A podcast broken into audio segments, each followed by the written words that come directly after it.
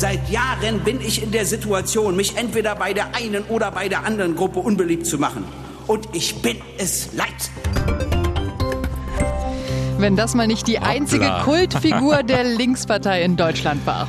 Ja, der Gregor Gysi, ne? Aber so aufgebracht habe ich den selten gehört. Das war 2012 und zwar auf dem Parteitag, auf dem das aktuelle Führungsduo der Linken gewählt wurde. Ja, da war richtig Stimmung. Ja. Jetzt, äh, so fast neun Jahre später, da soll die nächste Spitze gewählt werden. Wer sind die beiden Frauen, die die Partei in Zukunft führen soll? Ja, und wo steht die Linke gerade überhaupt? Es ist ja doch sehr ruhig geworden. Ja, sehr ruhig. Ja, nicht mal mehr die üblichen parteiinternen Streits, ne? Das haben doch eher andere Parteien inzwischen übernommen.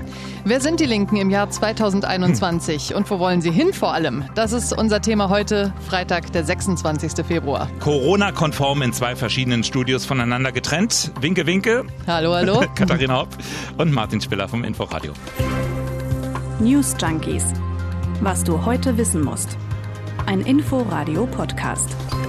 Endlich, werden Sie sagen bei der Partei. Endlich haben wir unseren Parteitag. Der musste ja schon zweimal wegen Corona verschoben werden. Und äh, der könnte ein bisschen frischen Wind in die Linkspartei bringen. Ne? In diesem Jahr 2021, wir haben Bundestagswahl und die Voraussetzungen, die könnten besser sein. Also Umfragewerte derzeit ja, zwischen sechs und maximal so acht Prozent. Also heute ist es soweit, Parteitag virtuell, wo der nun stattfindet, kann man also gar nicht sagen, alles schön im Netz verteilt, alle zugeschaltet.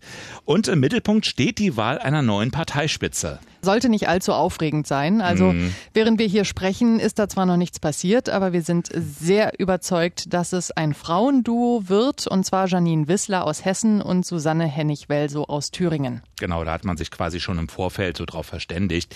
Es geht eigentlich nicht darum, ob die gewählt werden, sondern vor allem mit welchem Ergebnis. Und wenn ihr jetzt sagt, hä, wer? Kenne ich nicht, nie gehört, macht nichts, gegen uns sehr ähnlich. Wir stellen uns und euch die beiden gleich natürlich nochmal ausführlich vor, vor allem auch mit Blick darauf, wo sie innerhalb der Partei so stehen. Genau, sind ja die Nachfolger von den bisherigen Vorsitzenden von Katja Kipping und Bernd Rieksinger. Ähm, die treten ja nicht mehr an, das hatten sie im August vergangenen Jahres bekannt gegeben. Genau, und das liegt einfach und allein daran, dass in den Statuten der Partei vorgesehen ist, dass nach spätestens acht Jahren ein Wechsel her muss an der Spitze. Aber dass die beiden überhaupt so lange da oben stehen, das war ja bei ihrer Wahl 2012 nur wirklich nicht absehbar. Nee, da war überhaupt alles ganz anders. Also da stand auch nicht fest, wer da gewählt werden würde. Das war eine ja, ausgesprochen turbulente Angelegenheit. Da gab es insgesamt elf Kandidaten. Ja, und hören wir nochmal, wie Gysi damals klang auf diesem Parteitag. Damals als Fraktionsvorsitzender der Linken im Bundestag. Aber in unserer Fraktion im Bundestag herrscht auch Hass. Und Hass ist nicht zu leiden. Ja, es gab damals einen sehr offenen Machtkampf auch zwischen Gysi aus dem Osten und Oskar Lafontaine, der ja quasi den Westteil der Partei gegründet hatte. Ja, verschiedene Gräben sind da aufgebrochen. Ja, und das Ganze auf offener Bühne, ne? nicht irgendwie hinter den Kulissen. Es ging vor allem um die Kandidatur von Dietmar Bartsch. Die wollte der gute Oskar unbedingt verhindern damals. Und am Ende war das dann die Chance für Katja Kipping. Den Wettbewerb um die Lautstärke, den werde ich nicht gewinnen.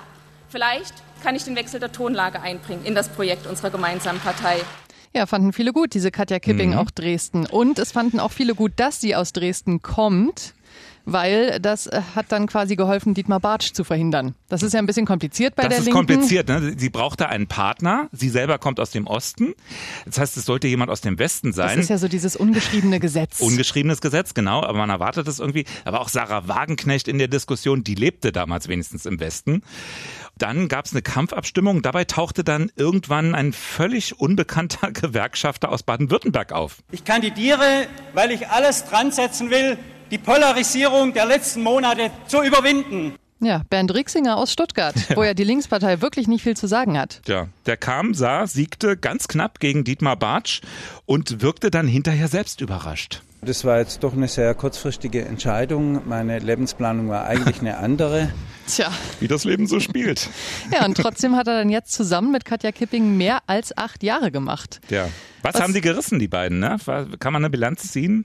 Schwierig. Hm? Kipping und Rieksinger sagen selbst natürlich, äh, wir haben die Partei deutlich mehr zusammengeführt, Ost und West. Wir haben jüngere Menschen angesprochen. Wir sind Hm. viel diverser geworden. Die Linkspartei ist jetzt auch viel mehr akzeptiert in der Gesellschaft. Jetzt kann man natürlich sagen, sagen, die Partei ist ja immer noch wahnsinnig jung, ne? Die gibt's erst seit 2005. Also es ist ja irgendwo auch ein logischer Prozess, dass man erstmal irgendwo ankommt. Ja, es hat aber natürlich auch einige Stammwähler dabei verloren. Ne? Es gab auch gerade in den vergangenen Jahren schon ein paar enttäuschende Ergebnisse. Trotz der Regierungsbeteiligung, muss man ja auch dazu sagen, ne? in Berlin, in, in Thüringen sind sie dabei. Sogar mit, äh, sogar mit Ministerpräsident mit Minister, Bodo Ramelow. So ist es. Und in Bremen sind sie auch an der in Regierung, Bremen, einem also, Westland. Aber andererseits in Brandenburg, einem Stammland, wenn man so will, fast halbiert. Mhm. Zwar immer noch über 10 Prozent, aber das war enttäuschend bei der letzten Wahl.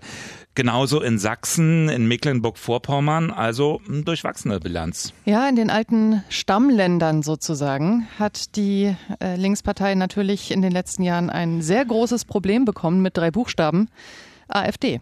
Die ist einfach für viele, die vorher aus Protest schon auch links gewählt haben, die neue Heimat geworden. Und ich habe den Eindruck, für dieses Problem hat man bisher keine Lösung gefunden. Andererseits eben Bilanz deutlich weniger Streit in den vergangenen Jahren als früher. Immerhin kann man sagen, denn hm. diese Partei der Lafontaines, der Wagenknechte, die so halbwegs zu einen, das ist auch schon eine Herausforderung. Aber das kann sich jetzt auch jederzeit wieder ändern, sagen wirklich einige renommierte Politikwissenschaftler. Diese, diese Frage, die ja jetzt so im Raum steht, Regierung oder nicht, die könnte zur Zerreißprobe werden, heißt es da. Und so ähnlich sieht das auch der Parteiforscher Oskar Niedermeyer. Es ist immer noch so, dass es doch sehr, sehr unterschiedliche Auffassungen gibt, ob man überhaupt regierungswillig ist und eben auch, wen man eigentlich ansprechen will. Ja, das sind ja zum Teil komplett gegensätzliche Weltanschauungen, ne, die sich da hinter der Linkspartei zusammenscharren. Auch in den großen Städten, auch im Westen, viele Leute mit eher postmateriellen Wertvorstellungen, sehr engagiert für eine offene Gesellschaft, Flüchtlingspolitik, Genderpolitik, all das spielt dort eine große Rolle. Da klingt auch, finde ich, das aktuelle Wahl Wahlprogramm so das, was man schon gehört genau. hat, klingt sehr oft genau diese Klientel zugeschnitten. Ne? Also Wohnungsproblem lösen, Wohlstand umverteilen, Umwelt schützen. Das ist eben der Kurs von Katja Kipping gewesen. Ne? Also bisschen die Partei für Leute, denen die Grünen nicht mehr so links genug sind, mhm. sozusagen. Aber dann gibt's eben immer noch Leute, die eine klassische linke Arbeiterpartei wollen, die soziale Gerechtigkeit wollen Umverteilung vor Klimapolitik, ja. Auch die Flüchtlingspolitik wird von denen oft skeptisch gesehen. Das ist ja das, was Sarah Wagenknecht genau adressiert hatte. Also platt gesagt, diejenigen, die Politik machen wollen für den Kohlekumpel in der Lausitz. Genau. Und gerade im Osten sind eben viele Linkswähler diese grünen emanzipatorischen Themen noch eher so ein Dorn im Auge. Ein Politikwissenschaftler hatte vor längerer Zeit mal gesagt, diese Leute wählen die Linkspartei nicht wegen, sondern trotz ihres Programms. Und gerade dort und bei diesen Leuten hat eben die Linkspartei, das hast du vorhin schon gesagt, viel an die AfD ja. auch verloren. Absolut. Und das ist ja jetzt dieser, dieser große Graben sozusagen mhm. innerhalb der Linkspartei, der so ein bisschen geglättet scheint, ein bisschen zugekittet scheint. Aber dann dürfen wir natürlich auch nicht vergessen, wie viele Splittergruppen in der Linken unterwegs sind. Deswegen hat ihr auch zum Beispiel so einen riesigen Vorstand, wo man irgendwie die ganzen Namen nicht kennt, weil da aus jedem Lager, genau, werden, ne? da muss von, von überall ja. her muss da einer drin sitzen. Genau. Also nur um mal so ein paar Begriffe äh, einfach mal gehört zu haben, ja. Es gibt die antikapitalistische Linke, mhm. das Forum des demokratischen Sozialismus, die sozialistische Linke, die emanzipatorische Linke, das Netzwerk Reformlinke, die kommunistische Plattform, das marxistische Forum, ich höre mal auf hier an der Und Stelle. Und jetzt lesen wir euch vor, was die alle jeweils wollen. Nein, selbstverständlich nicht. Ja, aber jetzt ist also ein bisschen die Frage, jetzt gibt's diese neuen beiden Namen, die beiden Frauen, die die Spitze übernehmen sollen, Susanne Hennig-Welsow und Janine Wissler. Wofür stehen die jetzt in diesem Spektrum? Also können wir die irgendwie einordnen? Ist gar nicht so einfach, oder? Ist nicht so einfach. Also auf den ersten Blick könnte man sagen, klare Angelegenheit. Zum Beispiel Janine Wissler ist ja bekanntermaßen gerade erst ausgetreten aus der Gruppierung Marx 21. Das ist eine trotzkistische Gruppe, die mhm. ist äh, nicht vom Vorstand der Linken anerkannt, die wird vom Verfassungsschutz beobachtet. Der Verdacht ist, dass sie eine kommunistische Gesellschaftsordnung errichten will. Also die Frau könnte man deutlich in die linke Ecke der Linkspartei einordnen. Ja, war auch in der Partei schon umstritten früher, ne, für ihre Vorstellung. Will den Verfassungsschutz ja auch auflösen, du hast den schon erwähnt. Die NATO will sie auflösen. Äh, sie hat sich im Landtag mit den Worten, es lebe die Anti-Abschiebeindustrie gegen Sammelabschiebung eingesetzt. Also ein relativ klar umrissenes Profil. Es gibt Leute, die nennen sie äh, radikal. Ja, sie selber sagt, das ist viel zu schemenhaft. Also ne, klar mhm. gehört sie zum linken Teil, aber das sei ja auch gut und wichtig, weil diesen Teil gibt's nun mal, ja, quasi mhm. den muss man ja auch abbilden. Aber die Frau ist ja auch schon seit elf Jahren Fraktionschefin der Linken im Hessischen Landtag. Genau. Also die weiß auch, wie, ich sag mal, Realpolitik äh, funktioniert, wenn auch in der Opposition. Das wird nicht ganz einfach in der Zusammenarbeit mit Susanne Hennig-Welso. Die ist ja doch ein bisschen anders sozialisiert. Die kommt aus Mecklenburg. Die war übrigens mal Eisschnellläuferin. Mhm und äh, ist dort jetzt in Thüringen Landesvorsitzende der Linken, auch Fraktionsvorsitzende. Und zur Erinnerung, die Linke ist ja da Regierungspartei. Die stellt ja mit Bodo Ramelow den Ministerpräsidenten. Und sie soll auch maßgeblich daran beteiligt gewesen sein, dass das klappt mit diesem Bündnis aus Linken, SPD und Grünen. Also die Frau gilt als Pragmatikerin. Hm. Äh, wirklich als Politikerin, die guckt auch, wo sind Kompromisse, wo kann man zusammenarbeiten und dann da halt nicht so fundamentalistisch ja, ihre ganz früher, Werte vertritt. Ganz früher, da hat sie auch mal unterzeichnet einen Aufruf für eine antikapitalistische Linke. Gut, lange du, her. Ganz ehrlich, wer in der Linkspartei ist und nicht mal radikal links war oder irgendwo mal, genau. weiß ich nicht, äh, in der WG am Küchentisch irgendwelche Parolen gebrüllt hat, also das würde ja auch irgendwie nicht zusammenpassen, oder? Genau. Ja, und weltberühmt geworden ist sie ja quasi durch diese Blumenstrauß-Szene, ne?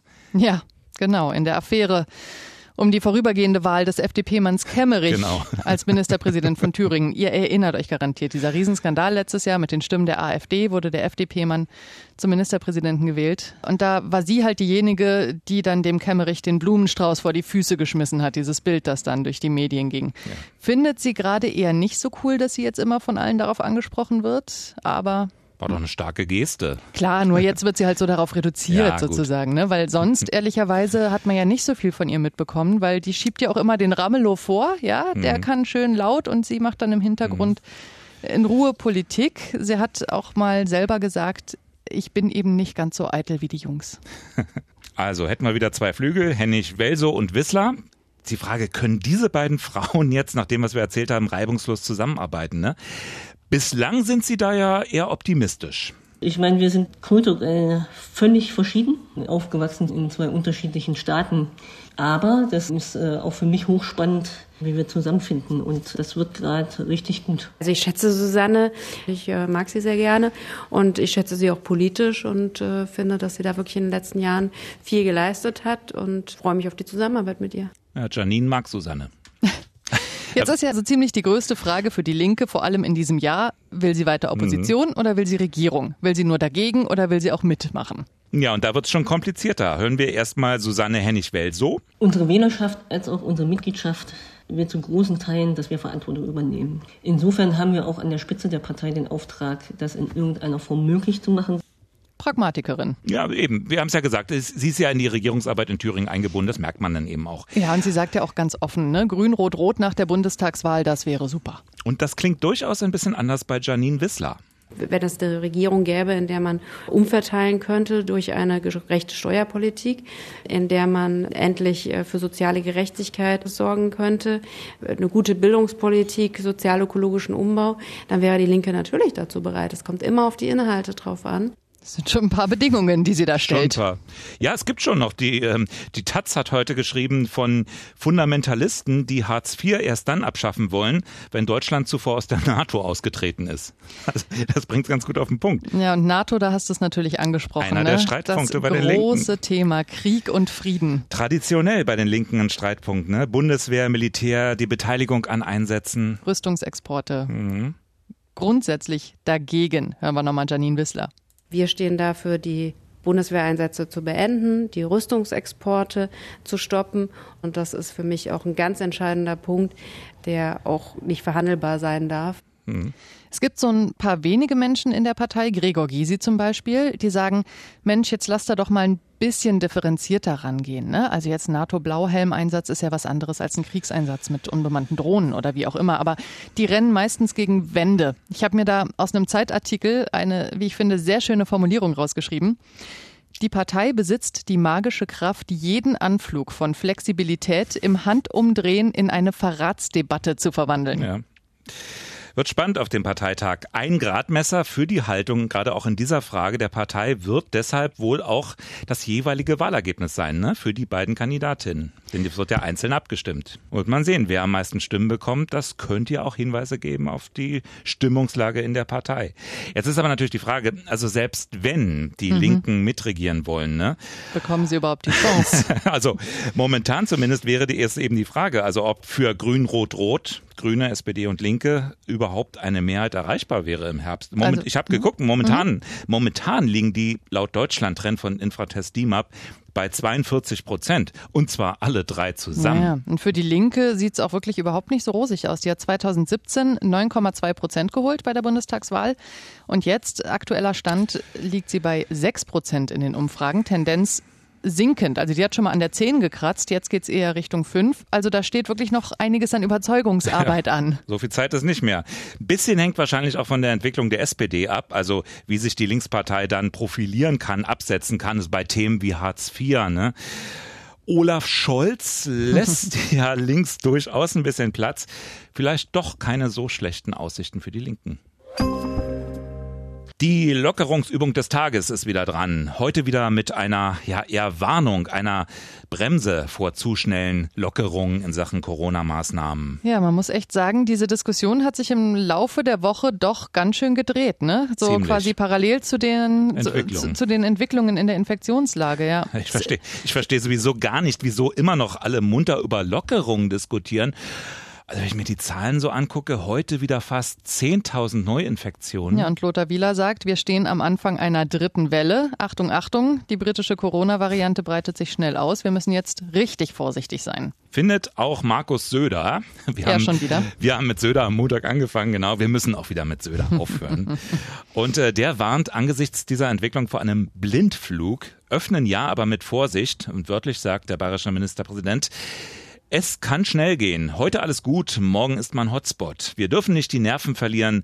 Wir brauchen ein nachvollziehbares Konzept, das sowohl bei besser werdenden Inzidenzen Öffnung vorsieht, aber auch die Möglichkeit der Sicherheit bietet, falls es eben schlechter wird. Noch vier Tage bis zum Bund-Länder-Treffen am Mittwoch. Wir Schauen wir mal. Ja, die Woche hatte ja schon mit Lockerungen begonnen. Am Montag in den Kitas und vor allem auch den Grundschulen, auch in Berlin. Kann man schon eine erste Bilanz ziehen? Schwierig, oder? Ja, also nach fünf Tagen Wechselunterricht für die Erst- bis Drittklässler können wir natürlich nicht sagen, wie es in jeder einzelnen Schule geklappt hat, aber hier mal stellvertretend ein sehr begeisterter Schulleiter. Strahlend wird man begrüßt und es freut dann einfach nur selber, dass es wieder möglich ist, ein Stück weit, auch was ich von den Lehrkräften, von den Erziehern höre oder Sozialarbeitern hier im Haus, ist der Staat sehr, sehr wichtig gewesen für die Kinder. Ja, und von der Elternvertretung heißt es auch, dass es schon für viele eine Erleichterung, weil man jetzt je nach Modell eben ein paar Stunden oder sogar halbe Tage mehr Zeit hat für andere Dinge. Also bei uns jedenfalls ist doch angekommen, dass es eher positiv aufgenommen wurde. Ja, Schulbeginn gab es auch anderswo in Tübingen und da gibt es einen gewissen Boris Palmer als Bürgermeister. Und nie gehört den Namen. Nie gehört. Nach der zieht ein ausgesprochen zufriedenes Fazit und zwar auch dank der eingesetzten Schnelltests. Als klar war, die sind zugelassen für die Fremdnutzung, habe ich gesagt, auf die Genehmigung zum Nasebohren warten wir jetzt nicht, weil es geht nur noch um die Frage, ob man die selber anwenden kann. Das kann man, ist völlig problemlos, kinderleicht, tatsächlich wie Nasebohren. Wir haben jetzt 10.000 Tests gemacht und deswegen können wir sicher sagen, da war keiner positiv. Schulen und Kitas haben die Pandemie in Tübingen nicht vorangetrieben. Hoffen wir, dass das in Tübingen und auch ja. anderswo so bleibt, auch mit den Mutationen. Zeit zum Nasebohren gibt's auch am Wochenende. Oder Zeit, um uns endlich zu abonnieren, falls ihr es noch nicht gemacht habt. Spotify, Apple, überall, wo es Podcasts gibt. Und wenn ihr uns was erzählen wollt, zum Beispiel wie die erste Schulwoche lief, gerne newsjunkies.inforadio.de. Wir hören uns nächste Woche wieder. Ja, wirklich wir. Wir sind nächste Woche wieder dran für euch. Also, bis dann. Tschüss. News Junkies. Was du heute wissen musst. Ein Podcast von Inforadio. Wir lieben das Warum.